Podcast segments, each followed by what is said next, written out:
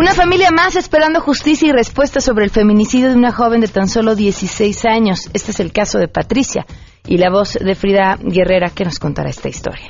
Patricia Carrera Chaparro, un feminicidio que poco eco tuvo, que poco se vio en las redes, en los medios de comunicación. Ella desapareció el 8 de agosto de 2017 en Santa María el Oro, en Durango. Además, Eduardo Calixto, el gran Eduardo Calixto, estará con nosotros para volvernos a sumergir en la mente humana para entender en dónde se origina la violencia. Todos tenemos una capacidad de violencia, sin embargo nos adaptamos, la, la ejercemos o la omitimos de acuerdo a nuestra inteligencia. Tenemos buenas noticias y mucho más. Quédense con nosotros. Así arrancamos este miércoles a todo terreno. MBS Radio presenta a Pamela Cerdeira en A Todo Terreno, donde la noticia eres tú. I wanna follow where she goes. I think about her and she knows it. I wanna let it take control. Cause every time that she gets close, yeah, she pulls me in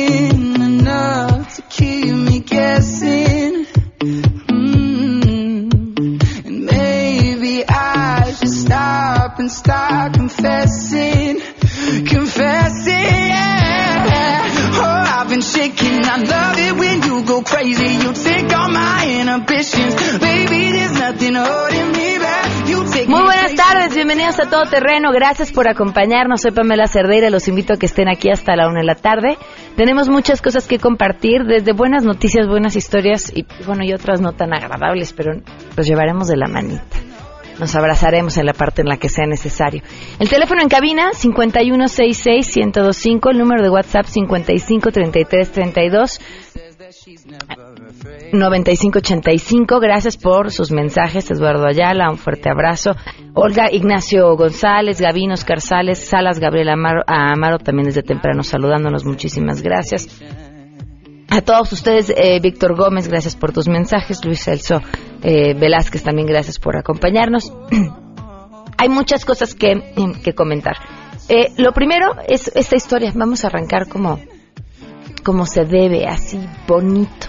Eh, una historia de una joven con, con un inicio de estos que se vuelven atropellados y atravesados en la vida y que al final, a través de mucho esfuerzo, eh, logra, logra llegar hasta donde sus sueños le permiten.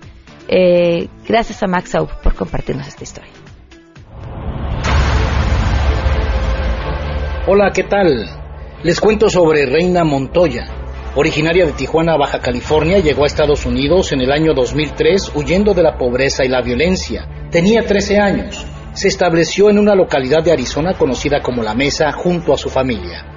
Ahí continuó sus estudios y su preparación humana y a la postre, 14 años después, ha sido elegida por la revista Forbes para el 2018 y de entre 15.000 jóvenes como una de las 30 personas menores de 30 años de mayor influencia en la Unión Americana. En 2016, Reina llevó a cabo el registro de la Fundación Aliento, una organización sin fines de lucro que apoya a jóvenes indocumentados. Ella también es una joven DACA, beneficiaria de la acción diferida para los llegados en la infancia, y su fundación quiere orientar a quienes han perdido este beneficio o lo perderán próximamente igual que ella el 5 de marzo del 2018. Es por ello que su nombramiento en Forbes cae como un aliento de esperanza para poder alzar su voz con mayor fuerza. Esto es parte de lo que dijo Reina Montoya. realmente tocar en esa visión de poder imaginarnos un mundo donde toda la gente vaya a ser incluida, donde realmente estemos tratándonos los unos a los otros de una manera diferente. Reina Montoya, quien tiene dos licenciaturas, una en ciencias políticas y otra en estudios transfronterizos, hoy con 27 años de edad, sabe que solo el Congreso de Estados Unidos puede ayudar a pasar lo que se conoce como la iniciativa del Dream Act o ley para los soñadores. Por eso reconoce que hoy, más que nunca, se necesita una comunidad unida. Reina hizo referencia justamente a la unidad familiar, poniendo como ejemplo la suya y reconociéndola como parte del nombramiento que recibió de la revista. Escuchémosla. Nos miramos como personas y como creadores y como personas que tienen un sueño de seguir adelante. Entonces fue algo muy emocionante y realmente las primeras personas que empecé fueron en mis padres y en mis hermanos. Reina Montoya viajó este 27 de noviembre a Washington al lado de una caravana de jóvenes e inmigrantes en busca del apoyo del Congreso para la ley que necesita pasar, pero también en busca de recursos para apoyos a las familias que viven en un estrés y una angustia diaria y necesitan atención profesional. Se quedará ahí hasta el 8 de diciembre. Reina Montoya, una mexicana indocumentada más que está haciendo historia positiva en Estados Unidos.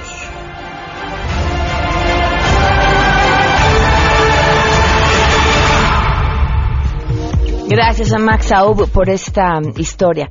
La pregunta que tenemos el día de hoy tiene que ver con estos datos que son, híjole, terribles, del Observatorio Nacional Ciudadano sobre la violencia, sobre los actos ilícitos en, en este año. Esta información, que parte además de datos de las carpetas de investigación, que según dicen corresponden al 7% de total de los delitos cometidos. O sea, cuando hablamos de se cometieron tantos eh, robos, tal, son solo el 7% porque la mayoría de estos ilícitos pues no son denunciados o no son investigados. Y esta información que encuentran eh, dice que estamos pues prácticamente en el peor de los años. Si analizamos los 10 primeros meses del 2017 contra el mismo periodo de todos los años hasta 1997, podemos observar que el presente año tiene la mayor tasa de homicidio doloso en la historia reciente en México. En los primeros 10 meses del año, la tasa de homicidio doloso fue de 16.9% por cada 100.000 habitantes, cuando en el 2011 fue de 16.7%. Sobresale también em, de enero a octubre del 2017 comparado contra el mismo lapso del año anterior, eh, creció 22.4% el homicidio doloso, 3.4% el homicidio culposo, 3.8% el secuestro, el fuero común, 11.3% la extorsión, 36.7% el robo con violencia, 31.7% el robo a negocio, 15.2% el robo a vehículo y 1.4% el robo a casa habitación y 29.9% el robo a transeúnte. Por esto les preguntamos a ustedes, y es la pregunta que les hacemos el día de hoy, ¿Qué debe hacerse, qué creen que debe hacerse para resolver el problema de inseguridad? Queremos conocer tu opinión a todo terreno ¿Qué crees tú que debe hacerse para resolver el problema de inseguridad en el país? Yo consideraría que la mayor causa de inseguridad en nuestro país eh, se relaciona a la ineficiencia que tienen estos servicios, por ejemplo los cuerpos policíacos, y creo que una forma para resolver esto es el aumento de sus salarios, puesto que sabemos que son mal remunerados, entonces no tienen un incentivo para completar su tarea de la mejor forma, entonces así es como pues tenemos ineficiencia en esto. Hay muchos ángulos, pero creo que una es subir el sueldo a los que imparten la justicia para que sean menos corruptibles y desempeñen su trabajo de mejor manera. Parece que para poder resolver la inseguridad en México, o sea, sí se puede, es posible a muy largo plazo, obviamente, pero me parece que esto va desde, desde el presidente hasta el cargo hasta el cargo político más inservible, por así decirlo, ya que la corrupción y la impunidad está en todos los niveles de, este, de, política y de corrupción en este país, lo cual ningún político asume ni quiere asumir la responsabilidad de mantener un país limpio, seguro y no violento. Entonces, básicamente, o sea, a mi parecer y mi perspectiva, sí se puede en el largo plazo, pero es que, o sea, la finalidad es que se, que se, que se combata la corrupción y la impunidad. Pues definitivamente yo creo que el problema de la inseguridad no simplemente es un problema, o sea, sino son muchos que se vienen arrastrando desde hace muchísimo tiempo y siento que la educación es uno muy importante de ellos, porque pues sin educación no hay personas que puedan tener buenos trabajos o tener buenas cosas o, o, que, o que se puedan desarrollar, no, es que simplemente sean malas, pero no tienen las mismas oportunidades de desarrollarse, entonces buscan la manera de encontrar dinero fácil, por lo cual es una forma en que no hay empleos y hay un chingo de gente, pues se dedican a eso, pero yo creo que la forma de eliminar la inseguridad debe iniciarse por desde muy, muy pequeña edad, o sea, con la educación. A todo terreno. En el 516605 al 5533329585 nos pueden mandar también su respuesta. Y hoy se cumplen un mes con 26 días de que la Procuraduría de Justicia Capitalina no responde nada, absolutamente nada, sobre el feminicidio de Pamela Victoria Salas.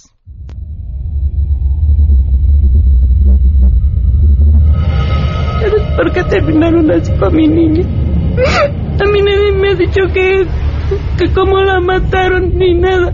Yo me he ido informando sobre los papeles que yo he visto que la torturaron demasiado. Yo por eso pido justicia para ella. Yo no quiero que se quede eso que este hombre pague. ¿Y quién está detrás de todo esto? ¿Quién lo está encubriendo? ¿Por qué motivo lo están encubriendo? Yo hubiera dado todo, todo en mi vida por estar ahí en ese momento y que no le hicieran daño a mi hija.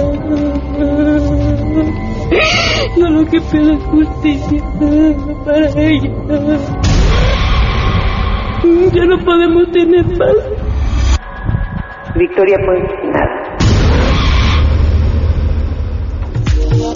Un mes con 26 días seguiremos contando. Arrancamos con la información. Saludo a mi compañera Citlali Sáenz. Así es, gracias. La Secretaría de Hacienda informó que a partir del 30 de noviembre se liberarán en todo el país los precios de las gasolinas y el diésel, por lo que la dependencia dejará de publicar los precios máximos de los combustibles, como lo venía haciendo de manera diaria desde el 18 de febrero de este año. En un comunicado, la Secretaría de Hacienda refirió que para ello publicó en el Diario Oficial de la Federación una adecuación a la metodología del cálculo de los estímulos al IEPS para hacerla consistente con el nuevo entorno de precios liberados y por estos cambios no modifica la mecánica de cálculo de los estímulos semanales al IEPS. También se publicó el decreto presidencial mediante el cual se extiende la vigencia a 2018 tanto del estímulo general como del estímulo en la frontera norte en sus mismos términos. Para MBS Noticias, Citlali Sáenz. Gracias, Pamela. Muy buenas tardes. Yo les informo que el Instituto Mexicano para la Competitividad presentó esta mañana los resultados del Índice de Competitividad Internacional 2017, en donde se observa que México avanzó una posición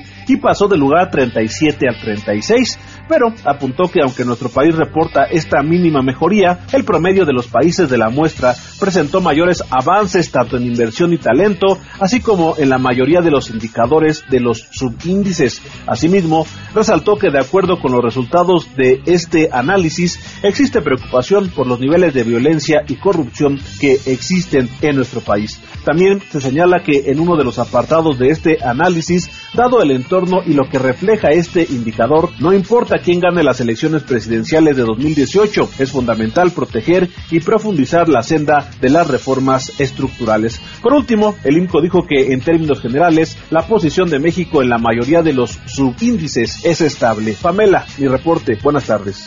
Pamela, te saludo con gusto y te comento que durante la reunión internacional de Iniciativa Global de Crecimiento Azul, 15 países de América Latina y el Caribe se comprometieron a fomentar que los mares y aguas interiores sean zonas productivas y de desarrollo sostenible, anunció la FAO. Los países reconocieron a la Iniciativa Global de Crecimiento Azul que promueve la Organización de las Naciones Unidas para la Alimentación y la Agricultura como un mecanismo orientador para el aprovechamiento de los ecosistemas acuáticos y plataforma para contribuir a la cooperación y desarrollo de economías. Así también valora los esfuerzos del organismo internacional por acompañar los procesos nacionales para dar cumplimiento a los compromisos en el marco de la Agenda 2030 de Desarrollo Sostenible, en particular a los objetivos 2 y 14 de erradicación del hambre y sostenibilidad de los recursos acuáticos. Los representantes de Argentina, Brasil, Chile, Costa Rica, Cuba, Ecuador, El Salvador, España, Guatemala, Honduras, México, Nicaragua, Panamá, Perú, República Dominicana y Santa Lucía en la reunión reconocieron la contribución de la pesca y acuacultura para la alimentación humana y su aporte a la salud y economía de los pueblos, informó Nora Bucio.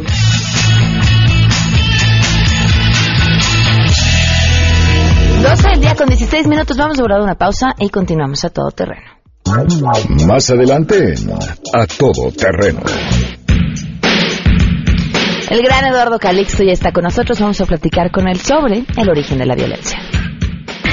Si te perdiste el programa A Todo Terreno con Pamela Cerdeira, lo puedes escuchar descargando nuestro podcast en www.noticiasmbs.com. Pamela Cerdeira regresa con más en A Todo Terreno, donde la noticia eres tú. Marca el 5166125. Feminicidio en México. No las dejes invisibles. A Todo Terreno. Sacar la voz, despegar tan lejos como un águila veloz. Respirar un futuro esplendor, cobra más sentido si lo creamos los dos. Liberarse de todo. Frida Guerrera ya está con nosotros para compartirnos otra historia. Frida, ¿cómo estás? Muy buenas tardes.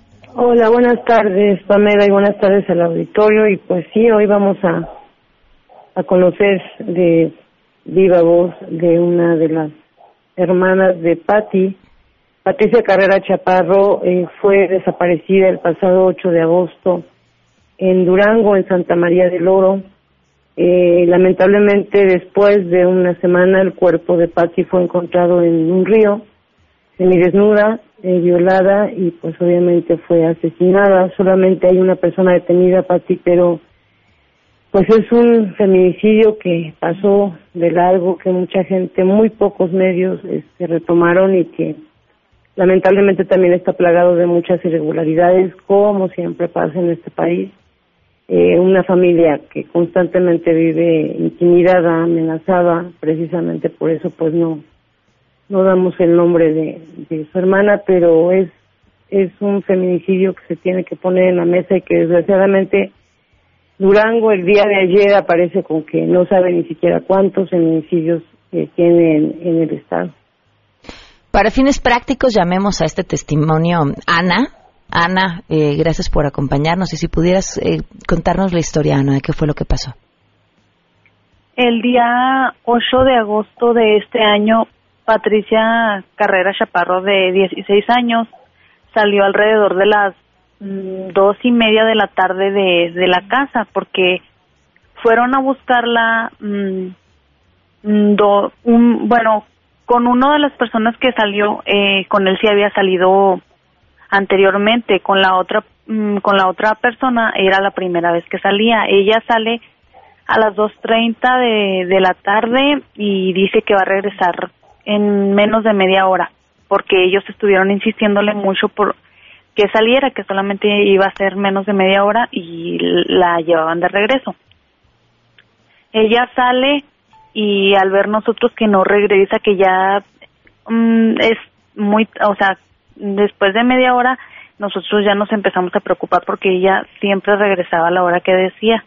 Este, pasan las horas y no llega y se dan aproximadamente las nueve o entre las nueve y las diez de la noche, entonces nosotros ya nos empezamos a preocupar, buscamos a a dos de sus amigas que ella nos había dicho que ellas también iban a salir con, con ellos. Ellas nos dicen que que el, las dos personas, Luis Felipe y Víctor Manuel González Serino, ellos, este, le, como ellas se fueron con otros amigos, y Patricia este les dijo que ya la llevaran a la casa porque pues ya se había pasado de la hora que tenía que regresar ellos ellos le dicen que que la van a a llevar a la casa y y ellas pues se van con sus otros amigos. Después de, de esto buscamos a, Luis Felipe y y él da muchas versiones. Él dice que ella se queda con las amigas. Entonces eh, al nosotros ver que él está dando muchas versiones, porque primero habla de que se quedó con las amigas después de que se les bajó y se fue con otros, después dice que se fue al baño y ya no regresó, entonces nosotros, interpusimos la demanda el día 9. El día 9 el Ministerio Público manda a hablarle a Luis Felipe para interrogarlo. Y pues ahí también empieza él a dar muchas versiones y al ver esto lo siguen interrogando hasta que como tres días después él confiesa que él y la otra persona, Víctor Manuel, este, la violan, la abusan de ella y ella entra, le da una convulsión y después él a ellos al ver que pues está en medio de una convulsión, la avientan al río Sixteen. En ese tiempo el río iba muy crecido y ella no sabía nadar. empieza la búsqueda, nosotros pedimos ayuda de que nos mandaran un equipo de rescate, y mandaron, mm, no sé si sea un bien un equipo de rescate porque eran como tres personas y eh, ellos realmente no realizaron la búsqueda, nosotros este buscamos personas que, que nos ayudaron a buscarla. Es duró, mm, pues buscamos en todo el, río y fue, no encontramos nada. Y el día 16 de, de agosto nos hablan y nos dicen que encontraron el cuerpo de ella en un arroyo que se junta con el río Sixteen. Cosa que es, suena raro porque ese arroyo se jun encontraron a mi hermana en el arro en la parte de donde todavía no se junta el arroyo con el río, entonces no sabemos cómo el, encontraron el cuerpo allá, era como si mi hermana hubiera ido contracorriente. Entonces, el cuerpo estaba ya muy mal porque pues fue ocho días después lo trasladan a la ciudad de Gómez Palacio para hacerle la necropsia y embalsamarlo para que pueda durar más. Este, en la necropsia parece que sí, efectivamente ella fue abusada sexualmente, tenía golpes, es, tenía cabello en sus uñas, mm, como que de cuando se quiso defender. El día 16 en la noche llegan con el cuerpo de ella a Santa María del Oro Durango y al día siguiente, muy temprano, como a las nueve de la mañana, este fue sepultada por lo mismo de que el cuerpo ya estaba muy mal.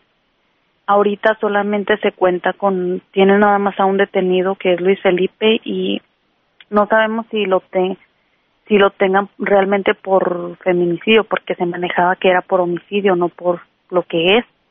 Y supuestamente ya se giró la orden de aprehensión contra Víctor Manuel, quien, quien está prófugo hasta ahorita y no sabemos la verdad si, si sea verdad porque no se nos ha dado acceso a nuestra carpeta de investigación y mm, no ¿Por no les dan acceso? ¿Qué, ¿Qué les responden cuando piden ver la carpeta de investigación? Mm, nos dicen que primero que porque eh, estaba en proceso de investigación y no nos podían dar acceso a ella porque podíamos este afectarle su investigación, lo que llevaban avanzado. Después acudimos a derechos humanos para ver si ya nos, o sea, hablando con derechos humanos nos daban acceso. Eh, y ya después, pues derechos humanos no trabaja bien como debería. Y ya hay derechos humanos, o sea, les dio como mm, la, la razón a ellos. Nos dijo que en la carpeta de investigación venía la necropsia traía este, fotos muy fuertes que no podíamos ver. Y en fin pues no se nos ha enseñado hasta ahorita no no sabemos bien este que si esté todo como debe de ser porque se manejaba que cuando mis un dos de mis hermanos fueron a reconocer el cuerpo a la ciudad de Gómez Palacio les dijeron que el el forense mismo les dijo que sí que había que había sido violada que tenía golpes y todo les dijo todo eso entonces mm, ya después se manejaba que no, que en la necropsia no había aparecido que, que había sido violada, que porque el agua había borrado esas evidencias. Entonces, eh, pues eso sí era, es una mentira porque en la necro, cuando fuimos a reconocer el cuerpo, que fueron mis hermanos, este, se les dijo que sí, que había sido violada y, y que sí apareció en, en, en los estudios que se le hizo al cuerpo. Entonces, no sabemos si están manejando todo como se debe porque como les digo no se nos ha dado acceso a nuestra carpeta y hasta ahorita pues no se nos ha dicho nada. Cuando fue el proceso eh, la vinculación al proceso de Luis Felipe eh, nos debieron de haber hablado y tampoco nos hablaron. Nosotros tuvimos que movernos para para ver cómo estaba jurídicamente él porque no han tenido una atención con nosotros, no se nos está informando de cómo va el caso ni nada. decía, no hemos tenido respuesta. Ana, decía Frida que han recibido amenazas. Eh, ¿De quién y de qué forma? No directamente, pero cuando nos movemos, mm, que yo ando en la calle, veo que como que me siguen. Y, o sea, me siento como vigilada. Siempre uh, Mm, o sea, me siguen y este fue más cuando nosotros empezamos a mover el, más el caso de mi hermana de ver cómo iba y todo eso, cuando se dio más de que nos seguían, pasaban camionetas, mm, se puede decir sospechosas por mi casa, cuando antes, cuando esa, pues por ahí casi ni es transitado y, o sea, sí nos sentimos amenazados porque hemos pedido eh, el resguardo y no se nos ha hecho caso. Entonces, nosotros tenemos miedo por la persona que está prófuga, porque no vemos interés de que lo quieran encontrar. Frida, y ¿sí? es por esa parte que nosotros nos sentimos mm, amenazados. ¿Qué, ¿Qué sigue en este caso, Frida? Pues de hecho hemos estado desde el primer momento que tuvimos contacto con la familia, hemos estado pendientes, solicitando el apoyo de la Comisión de Derechos Humanos Estatal, eh, se ha hecho la petición también a la Comisión de Víctimas para que se revise las irregularidades que hay en torno al caso, porque curiosamente, Pam, eh, Luis Felipe, que es el único detenido, eh, dándole seguimiento a las notas, encontramos eh, que unos días, una semana antes, es detenido por eh, por haber, por traer eh, drogas y después vuelven a presentarlo y lo presentan ya por el tema de, de Patty. Entonces también son situaciones que, que brincan, que le brincan a la familia, que a mí me brincan, eh, porque pareciera que están protegiendo a una a un grupo, a unas personas que, que se están dedicando a cometer ese tipo de situaciones. Que sigue pues igual estar exigiendo y pidiéndole a las autoridades que hagan su trabajo, que se pongan las pilas porque eh, tan solo hace unos días me, me, reportaba también la familia estas situaciones van al panteón y enfrente de, la tumba de Patti se paran eh, sujetos para amedrentarlos, para estar generando una, serie de medios de miedo, sobre todo esto después de que eh, dimos a conocer el, la, el caso de Patti, que tiene unos unas semanas que lo empezamos a mover en medios. Todo esto con la intención de que también la familia sea protegida por parte de las autoridades. Desgraciadamente, eh, pareciera que están coludidos. Se les cambió el, el, el, MP, el MP muy molesto cuando la familia se presenta en Gómez Palacio para ver cómo está la carpeta, pues les dice que que ya sabe que fueron a derechos humanos y que pues ellos no pueden tener acceso tan fácil a la carpeta, pero que no se han violado sus derechos humanos. Eh, y también la Comisión de Derechos Humanos Estatal eh, les señala lo mismo. Entonces pareciera que hay una situación de no tampoco trabajar en este caso y dejarlo pues como así, ¿no? Sin justicia, como regularmente pasa. Muchísimas gracias Frida y muchísimas gracias Ana por tu testimonio y estaremos al pendiente de este caso también. Gracias, Pamela. Gracias. Buenas tardes. 12 con 32, volvemos. Pamela Cerdeira es a todo terreno. Síguenos en Twitter, arroba Pam Cerdeira. Regresamos. Pamela Cerdeira está de regreso en A Todo Terreno. Únete a nuestra comunidad en facebook.com, diagonal Pam Cerdeira. Continuamos. 12 del día con 37 minutos. Eduardo Calixto está con nosotros. Nos da muchísimo gusto que nos acompañe. Gracias, bienvenido. Siempre será un honor de verdad platicar contigo con tu audiencia, Pa. Llevamos muchos días, semanas, meses hablando acerca de la violencia y creo que hay que seguirlo haciendo. Porque si bien nos quejamos de que las autoridades no investigan y demás, pues el origen de este está dentro de la misma sociedad y no hay manera de combatirla si primero no la entendemos. Sí. La, hace dos semanas, ¿no? Estuviste Sí, con nosotros, nos sí. platicabas de un dato que me parece clave. Eh, la, la violencia que uno recibe entre los 9 y los 12 años de Sí. edad es fundamental para formar al adulto violento. Sí, porque hace modificaciones en las redes neuronales que de nuevo van a violentar en el futuro, pero que ahora son responsables de una violencia totalmente medida, pero que tiene estos antecedentes en las primeras etapas de la vida y que no nos damos cuenta que los primeros generadores de violencia están dentro de casa, los violentadores, los favorecedores de estos cambios son patrones que se aprenden en casa, entre papá y mamá, entre hermanos, y luego potenciadores que están en la escuela, ¿no? el bullying y todo este proceso terrible que, que va todavía modificando más estas redes neuronales. Y un dato de verdad que es muy significativo, el violento, el violentador, no reconoce emociones de tristeza de otras personas. Y entonces no paran y se continúan. Y este proceso de violencia por momentos ya no lo entienden, o sea, ellos se ven como si fueran personas normales. Se, se, se observan al espejo y, e incluso se victimizan. Dicen, es que si vieran cuánto dolor traigo y, y ¿sabes por qué te contesto? ¿Sabes por qué te pego, Pamela? Y tú, y tú llorando, Porque ¿no? me provocaste. Sí, porque me provocaste. Y además, y, y, ¿sabes qué? Y el fin de semana vamos a estar totalmente tristes todos porque te pegué desde el viernes. Por tu culpa. Por tu culpa. Y entonces las víctimas se quedan tan asustadas y todos los niños, que, todos los en, en casa involucrados dicen, bueno, voltean a ver a mamá y dicen, mamá, ya, ya no lo violentes, ¿no? Si ya sabes cómo es. Y terminamos... ¿A qué lo invitas? Terminamos creyendo todavía esta actitud del violentador y lo que es peor, el síndrome de Estocolmo, que amamos a los verdugos, como no tenemos idea, generamos el apego por estos violentadores, que si no están los extrañamos, que si ya no nos dicen una grosería o no le pegan a la mesa o no están maldiciendo al vecino o a alguien, entonces decimos algo tiene, o sea, algo pasó.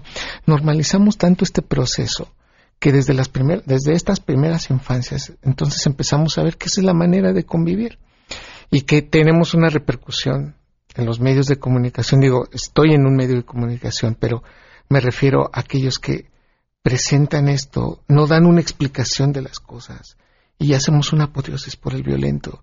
Le damos más atención a alguien que, que violentó, que cerró una calle y que, y que golpeó, a alguien que hizo algo bueno para la humanidad, para su sociedad y parecía que no, que no tenía que tener importancia. Y esto el cerebro lo va viendo. La gran mayoría de nuestros cerebros, estoy hablando de nuestra sociedad mexicana, tiene una connotación muy cercana al dolor, por eso normalizamos tanto esta violencia y por otro lado aprendemos más rápido de lo de lo de lo adverso, de lo negativo, de lo violento que de las cosas positivas. Por eso les ponemos más atención. Totalmente. Y aprendemos que esa es la manera como podemos jalar atención. Y entonces lo vamos viendo y lo estamos repitiendo. Y ya tenemos, ya vamos por cuatro o cinco generaciones. Todo esto empieza en una década de los setentas, que se mal enfoca en los ochentas, viene estos cambios críticos de la, de la economía. Dejamos de ver a los niños, los niños empiezan a cuidar solos o con los abuelos o con los tíos. Y hoy tenemos a esos, a esos niños que nacieron allá en los 70, en los 80, son los violentos ahorita de los, de los 2010, ¿no? Y en este contexto, yo no estoy ni siquiera justificando, estoy diciendo lo más probable y todo esto ya está muy bien estudiado y publicado en investigaciones científicas. Y lo que dice en el campo de las neurociencias es que estos son elementos que se repiten. No, es no estamos descubriendo el hilo negro. Un violento tiene antecedentes violentos, no fue espontáneo sería maravilloso tener a alguien espontáneo, que de la misma manera sería maravilloso tener un premio Nobel, pero los hacemos, los dos se van haciendo. Y en ese contexto, eh, los que son negativos, los que nos están golpeando, tarde o temprano vamos a terminar cortando por algo y violentando. Y la violencia, pam, las vemos desde aquellos que azotan la puerta y gritan o te avientan una cosa o te dicen una palabra, hasta aquellos pasivos violentos que tenemos también en casa, en la oficina, al lado, que ya no te hablan, o sea, ya te, te desaparecen y entonces ya no te dicen nada porque ya no quieren discutir, porque como son gente de paz, entre comillas, ya no dicen nada y sus opiniones están totalmente superditadas a lo que digan los demás, sin darnos cuenta que son los primeros que violentan. Entonces son los vecinos que te avientan la, o no te abren la puerta, o no te saludan, y ya son mecanismos que el cerebro ya se pone en un ambiente de agresión en donde todo ya es posible, o sea, tienes muchos detonantes y todos son posibles para que te puedan hacer daño y en consecuencia vamos todo el día generando una violencia en magnitud de que estamos esperando lo peor. Hoy nos metemos a un autobús y creemos que nos van a saltar. Lo- sí, claro. Alguien nos viene siguiendo y ya estamos viendo dónde nos podemos meter o estamos tratando de salvarnos de alguien y entonces tenemos una paranoia terrible. Ahora, ¿cómo podemos ponerle freno? En este momento, las víctimas, por ejemplo, ¿no? la, la, la mujer golpeada o la persona que tiene un compañero en el trabajo que es violento, ¿qué puede hacer? Primero denunciar. Yo siempre lo voy a decir. Y denunciar no, no es ir al... Bueno, ojalá fuéramos al Ministerio Público y ojalá nos hicieran caso. y nos hicieran Ministerio caso, pero empezar por ahí porque es el primer cambio. ¿Sabes qué? Te, ahorita que me acabas de dar este golpe, voy a ir ahorita y te voy a, te voy a llevar al Ministerio Público, o yo voy solita y vas a ver cómo te va a ir. En la medida que lo denunciemos, eso, pero también podemos denunciarlo con nuestros hijos, con nuestros vecinos, con nuestros familiares. Me golpean. Por favor, ayúdame. El siguiente golpe, este es el problema. Pierde el freno pierde el límite, el siguiente golpe va a ser más fuerte o con mayor frecuencia. El violentador está perdiendo límites. Es, es el primer golpe de muchos más. Por eso, cuando una persona está tan vulnerabilizada, cree que nada más asumiendo el primer golpe ya se va a calmar el otro, y no. Entonces, el primer punto es denunciar y decir las cosas. Yo sé que en ese momento no podemos estarle diciendo, ah, me golpeas, ¿no? Y tomar un cuchillo y decir, no, no. Sí, no, te voy a ir a denunciar, te va a dar otro, ¿no? Sí, no. no, lo que tenemos que hacer es entender que hay violencia y darnos una explicación. Soy una mujer violentada, soy un hombre violentado, en mi casa hay violencia. Ese primer diagnóstico nos hace tomar conciencia. Si no lo hacemos de esta manera, el proceso se puede seguir por años, Pam. Querido auditorio, de verdad se lo digo con muchísimo cuidado, con muchísimo entendimiento de las palabras que voy a decir. La gran mayoría de estos violentos están repitiendo ciclos, primero en su casa, luego, o sea, en su casa familiar, luego en la casa de la pareja y luego eventualmente en la sociedad. Son los que se van a bajar del coche a la lateral de periférico, son los que se metió alguien eh, tres lugares adelante de la fila y van y los golpean, les dicen de cosas. Y, todos nos sorprendemos porque ya el nivel de tolerancia está, está, cayendo tanto que lo primero que yo diría ante este punto, que sería el punto tres, sería otorgar una explicación. Claro. Yo sé que la gran mayoría de nosotros dice, no, lo que menos puedo decirle a un violento es decirle por qué se está violentando, pero decirle, no me golpee, no, si usted me golpea no va a solucionar nada. Y si usted me sigue diciendo cosas, en realidad no estamos solucionando nada. ¿Qué lo hace realmente sentir mejor decirme todos esos adjetivos? Adelante, hágalo, pero se dará cuenta que no hace nada. Esto se necesita mucho autocontrol, se necesita mucha inteligencia, un proceso emocional perfectamente controlado, pero sí esto ayuda en un 70% de los casos. Wow. Si yo veo que alguien me empieza a decir, no te voy a hacer caso, y hazle como quieras, bueno, no me hagas caso, será tu opinión, no vamos a discutir opiniones, aquí nos quedamos. Si veo que alguien me levanta el brazo, inmediatamente decirle, no me pegues, de verdad, y con, con un cariño. Y yo sé que voy a decir algo que a lo mejor mucha gente va a levantar las cejas. Entre más toques a una persona, tocarla, el hombro, el brazo, abrazarlo, disminuye su nivel de agresión y violencia.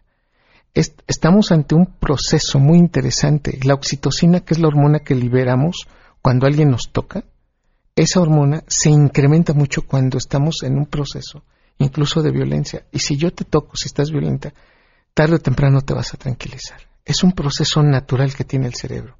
Yo sé que a lo mejor alguien la quiere golpear, abrácelo, trate de hacerlo, adelántese, no suelte un golpe usted. Trate de tomarlo de las manos y decirle, te quiero mucho. Hemos construido demasiado juntos. Si tú me golpeas se va a romper todo abrázame mejor y vamos a resolverlo de una mejor manera. Sé que a lo mejor estoy hablando de un romanticismo que tal vez no existe, pero de verdad de 10 problemas que pueden tener, 7 se pueden resolver de esta manera. Ahora, sí, sí es importante que tomen en cuenta lo primero que dijo, denuncien, o sea, pensar que ya le toqué la mano, ya no me va a pegar y entonces ya se resolvió el problema, no, porque finalmente es una bomba de tiempo. Si esa persona no se atiende y si tú como víctima no te atiendes también, la cosa va a acabar muy mal. Y es que entramos al trastorno. Una persona que ya es violenta ya tiene trastorno de la personalidad, neuróticos, compulsivos, agresivos. O sea, una personalidad ya violenta, un trastorno ya que realmente es la manera de ser y los vemos en todos lados. Y entonces este proceso terminamos por, por justificarlo y nos damos cuenta notablemente que son personas que van por el mundo violentando. Vamos a hacer una pausa y regresamos ahorita. Si te perdiste el programa A Todo Terreno con Pamela Cerdeira, lo puedes escuchar descargando nuestro podcast en www.noticiasmbs.com. Estamos de regreso. Síguenos en Twitter, arroba Pam Cerdeira, Todo Terreno, donde la noticia eres tú. Continuamos. Porque hay nueve maneras de ver el mundo. Llegó la hora de conocerte con el Enneagrama a todo terreno. Y no dejamos que Eduardo Calixto saliera de la cabina y así les damos la bienvenida a Andrea Vargas y Adelaida Harrison. Bienvenidas, gracias por acompañarnos. Gracias. Al contrario, un gusto estar también con Eduardo y con Pamela. Pues discutimos en el corte, creo que retomamos de ahí el tema de cómo, cómo reducir, qué haces cuando tú eres víctima de violencia y qué hacer en ese momento para para reducirla. Este, desde el punto de vista de Eduardo nos decía eh, una serie de consejos. ¿Ustedes qué opinan? Ajá, eh, yo no escuché los últimos consejos, nomás así unos rapidísimos. No, yo eh, insisto en este proceso es dar un- otorgar una explicación por qué es lo que está pidiendo el violentador. Al final de cuentas quiere tener siempre la razón y a él le genera muchísimo placer que le digas tienes razón. Claro. Re- realmente todo lo que estás diciendo es cierto. Eh, eh, Eso al final del cerebro del violento es lo que quiere saber. Y le gusta eso. Uno, dos. Después de encontrar la explicación, si hay que denunciarlo, o antes hay que denunciarlo y decirle, este hombre es un violento, esta persona es violenta. Y la tercera es el tocar, porque precisamente cambia el aspecto neuroquímico cerebral y modifica los niveles de violencia. Hay que entender que el- hay- también un periodo crítico. Un violento de más de 30 minutos, promedio, o sea, si ya lleva 30 minutos vociferando, gritando y golpeando cosas y aventando. Pero golpeando a la persona también. no, no, e, e incluso no amenazándola. Este, este proceso ya indica que está en un proceso patológico. O sea, eso ya no habla de una buena salud mental. Todos tenemos derechos a enojarnos. Todos. Y yo me puedo enojar de, híjole, ahora sí, con este nunca me había enojado. Y pues ni modo, ya le dices, ¿no? Pero después de los 25 minutos, naturalmente el cerebro se autolimita y dice, hasta aquí. Una persona que van 40 minutos todavía discutiendo y tú dices, híjole, y todavía nos falta una hora para llegar a donde vamos y estar escuchando todo esto, habla de una mala salud mental de quien es violento. Ahora, depende de la personalidad, nos decía Sandra en el corte, cómo te enojas o cómo reaccionas. Cl- Claro, cada personalidad se enoja de diferente forma, pero tú decías, ¿qué debo de hacer? Todas las personalidades lo que deben de hacer es primero respirar. O sea, cuando la persona me está atacando, para no atacar yo también, lo primero es controlarme yo. ¿Cómo me controlo? A base de la respiración. ¿Estás de acuerdo, Eduardo? Totalmente cambia la oxigenación de la amígdala cerebral, que es maravilloso eso. Y hay algo interesante, por ejemplo, la, la personalidad que conocemos como el más enojón es el 8, el que grita la primera de cambios, el que aprendió ese mecanismo de chico. Y hay personalidades como el 9 que lo que hace es con- compactar, o sea, con, ¿cómo se dice? Quitar o Contraer, o sea, la energía. reprimir el enojo. Y aprendí que enojándome me meto en problemas, entonces sobrevivo si no me enojo. Y lo que hace, que eso nos contó alguna vez Eduardo en el programa, cada vez que reprimes el enojo, recibes un shot de endorfinas y tu cerebro te hace que no te enojes. Entonces, cada personalidad se enoja de manera diferente porque aprendimos mecanismos distintos y están sustentados por el cerebro.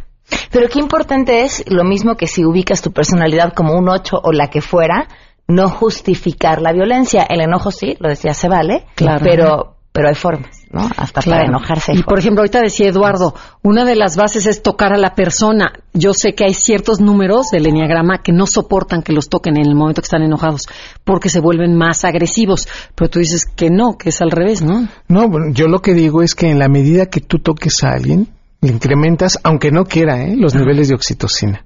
Aquí el punto es quién está violentando y la magnitud, ¿no? El detonante. No es lo mismo que te cachen con otra o con Ajá. otro. Y vayas y lo toques. No, no, si lo toques, ¿no? Voy a decir, no. mano. Sí, no, sí, sabes que no es lo que tú piensas. Ah, oye, sabes que sí, yo fui quien rompió el cristal, ¿no? Entonces te dices, oye, no, pero es que era el cristal. Sí, perdón, discúlpame.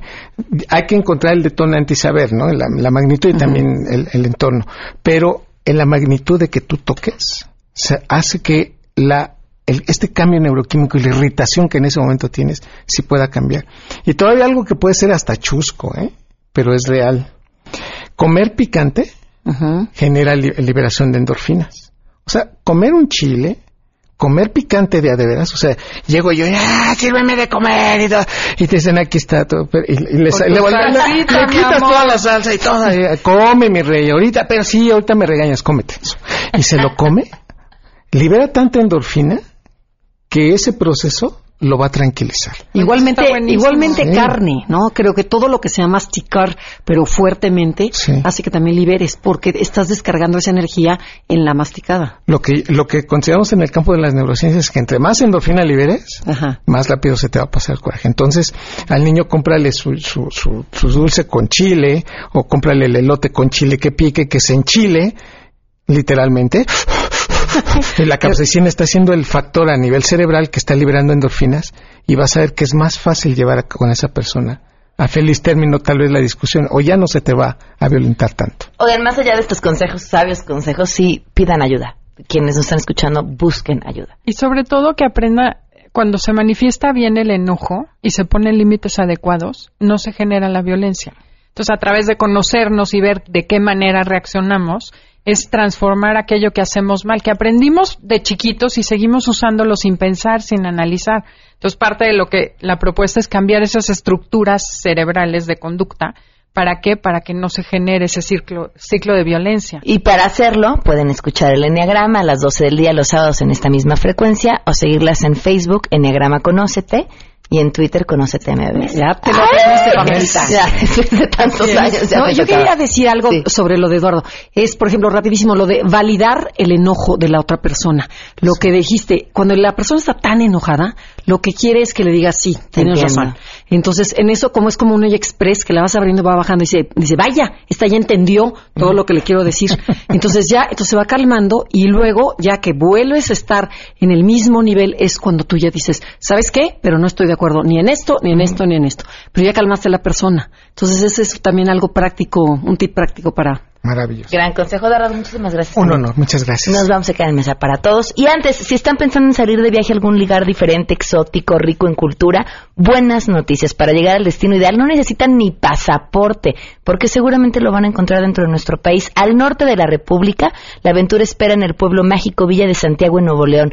La adrenalina del cañonismo en una de sus distintas rutas, incluyendo la de Matacanes, considerada la más completa de todos los amantes del vino. Uy, también van a encontrar unos lugares maravillosos con los viñedos señoriales de Cuatro Ciénegas en Coahuila y más hacia el oeste la ruta del vino y maridaje en Baja California que los va a llevar por los cultivos, las haciendas, los restaurantes. Bueno, comer rico y tomar. Qué mejor.